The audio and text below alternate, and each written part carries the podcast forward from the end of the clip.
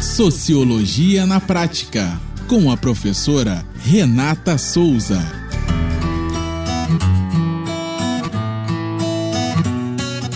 Olá, pessoas. Eu sou a professora Renata Souza e esse é mais um podcast do Sociologia na Prática. Nossa reflexão sociológica de hoje é vitimismo, recalque, mimimi, identitarismo e outras formas de desqualificar a luta por igualdade. Brasil. Grande parte da população é formada por pessoas pretas ou miscigenadas. Arrisco dizer que o número de pessoas pretas aumentaria se o racismo não fosse tão cruel em nossa sociedade. Não dá para culpar os negros não identificáveis, pois ser preto no Brasil não é nem um pouco agradável. Esse marcador social da diferença, a cor da pele, tem um longo histórico de descaso e violência.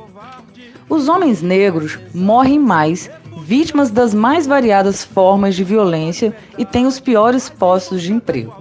As mulheres negras são as que ocupam também as piores atividades laborais, as menos remuneradas e de menor status social. Somos as maiores vítimas da violência doméstica e as que menos casam formalmente ou têm relacionamentos estáveis.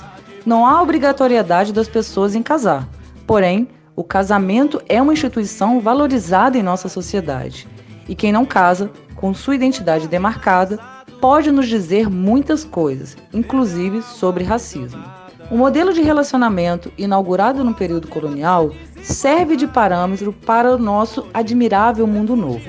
Freire, em sua consagrada obra Casa Grande Senzala, narra o modelo de sociedade forjada no Brasil colonial e que ainda é subsídio para a estrutura social atual.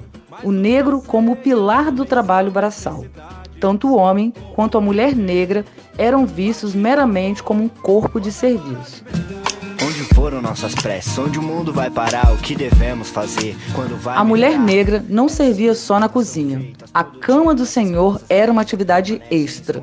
O estupro era uma realidade tão cruel quanto o uso dos filhos desse crime como a renovação do estoque da mão de obra. Sendo assim, o senhor colonial montou sua própria pirâmide hierárquica e colocou a mulher negra, no que diz respeito aos relacionamentos ou uniões civis, como o elemento que não está dentro de qualquer classificação. Freire nos mostra um ditado popular muito comum nesse período. Abre aspas. A branca para casar, a mulata para fornicar e a preta para trabalhar. Fecha aspas. O ditado nos dá um parâmetro de como se consolidou os lugares sociais de determinadas mulheres na hierarquia social e afetiva. No desenvolvimento das atividades laborais, a mulher negra figurava no topo da pirâmide social da sociedade colonial. Era dela a responsabilidade de limpar, cuidar, servir, criar e até mesmo amamentar os filhos dos senhores e senhoras escravocratas. As relações de poder criaram a naturalização do preconceito contra as mulheres negras, contra a população negra como um todo. Mas quero fazer aqui um recorte de gênero, a começar pelo preconceito estético. A beleza da mulher negra não é reconhecida. O cabelo da mulher negra é fonte de chacotas e a base do enriquecimento da indústria cosmética que lucra com a imposição do padrão europeu do cabelo liso, considerado mais bonito e sinônimo de higiene, cuidado e asseio pessoal. A supremacia branca ditou exclusivamente por muitos anos o que era belo ou não. Gerou uma padronização e insegurança na mulher negra sobre a sua autoimagem autoimagem estilhaçada no que hoje chamamos Brasil. Um projeto eurocêntrico, com objetivos bem claros de dominação e trata a população negra como coisa. Mesmo com a abolição da escravidão, as marcas do período são latentes e ainda fazem vítimas fatais. Em nome do projeto, somos especialistas em rituais verdadeiros de dor e sofrimento. Os rituais usam produtos químicos ou instrumentos mecânicos, conhecido respectivamente como alisantes ou a versão atualizada do pente quente, a chapinha.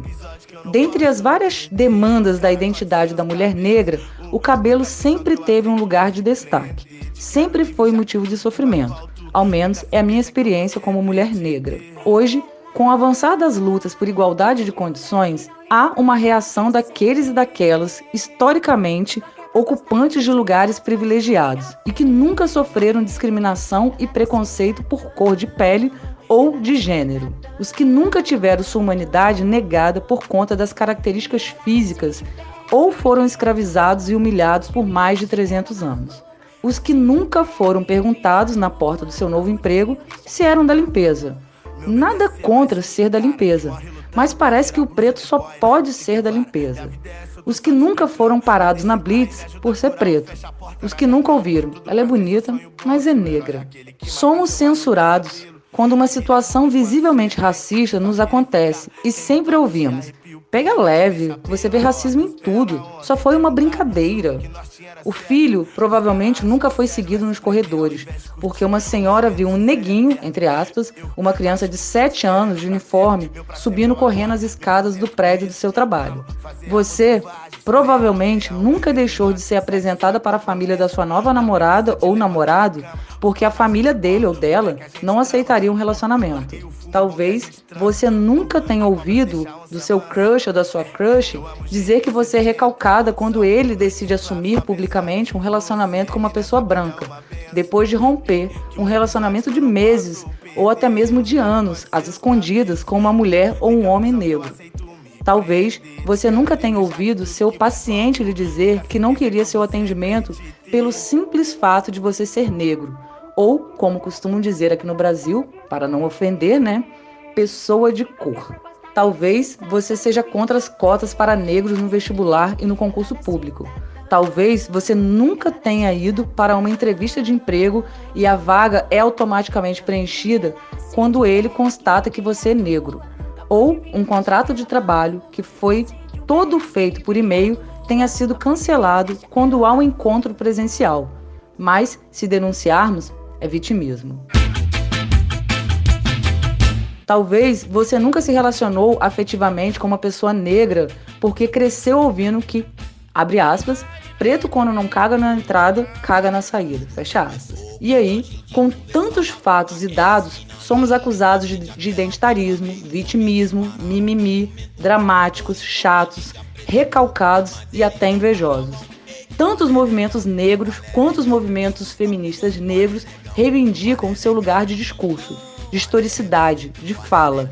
A nossa perspectiva, nossas experiências e a nossa voz foram historicamente silenciados e quando resolvemos não mais nos calarmos ou deixarmos o outro falar por nós, as acusações vêm de todos os lados. Talvez você nunca tenha vivenciado uma situação igual às apontadas acima por dois motivos bem simples. Você é branco ou branca, ou você já viveu e não conseguiu identificar que estava sendo vítima do racismo à brasileira. Como disse a filósofa e feminista negra Djamila Ribeiro em seu livro Quem tem medo do feminismo negro? Sim, o Brasil é racista e o ódio contra a população negra existe desde que o primeiro navio negreiro chegou aqui. Só por isso. Todo tem um pouco de navio negreiro.